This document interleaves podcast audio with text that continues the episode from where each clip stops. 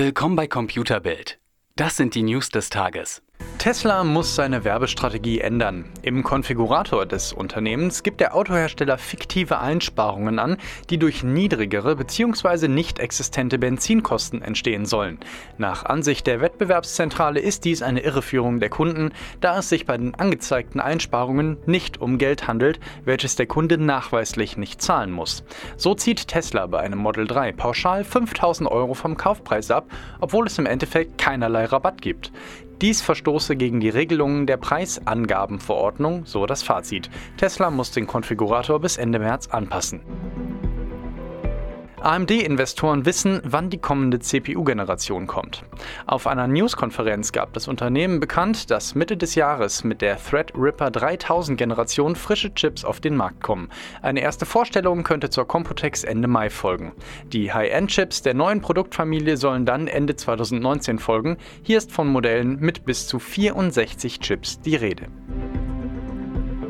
Arbeitet Apple an neuen Sensoren für die mobilen Rechner? Ein Patent zeigt, dass man in Cupertino offenbar mit der Idee spielt, Biosensoren in MacBooks einzubauen. Damit wäre es per Lichtmessung möglich, Daten über den Gesundheitszustand des Nutzers auch ohne Apple Watch zu erfassen. Wozu geht aus dem Patent nicht hervor. Ideen reichen von der einfachen Erkennung von Anwesenheit zwecks Dimmung von Lichtern bis hin zu EKG-Messungen und Stresserkennung während der Arbeit. Wer seinen WhatsApp-Account nicht verlieren möchte, sollte besser auf die Warnung des Unternehmens hören. Denn wer nicht autorisierte Klonprogramme wie GB WhatsApp und WhatsApp Plus nutzt, riskiert den Zugang zum Messenger. Dies steht ab sofort in der FAQ-Seite von WhatsApp.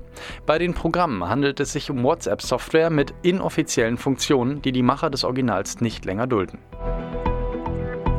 Die Diablo-Reihe genießt Kultstatus unter Zockern. Dabei erinnern sich viele kaum noch daran, wie die Serie 1996 ihren Siegeszug mit dem ersten Ableger antrat. Sollte der Auftakt der Serie gar ganz an ihnen vorbeigegangen sein, schauten sie bislang in die Röhre. Der Titel war auf herkömmlichem Wege nicht mehr für aktuelle PCs erhältlich. Das ändert sich jetzt.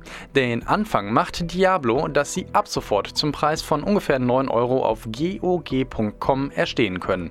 Dabei haben Sie die Wahl, ob Sie den Titel in seiner ursprünglichen Fassung oder in einer leicht aufpolierten Version zocken wollen. Laut offizieller Pressemitteilung sollen auch Titel wie Warcraft, Orcs and Humans sowie Warcraft 2 bald schon folgen und im Angebot des Online-Händlers erscheinen.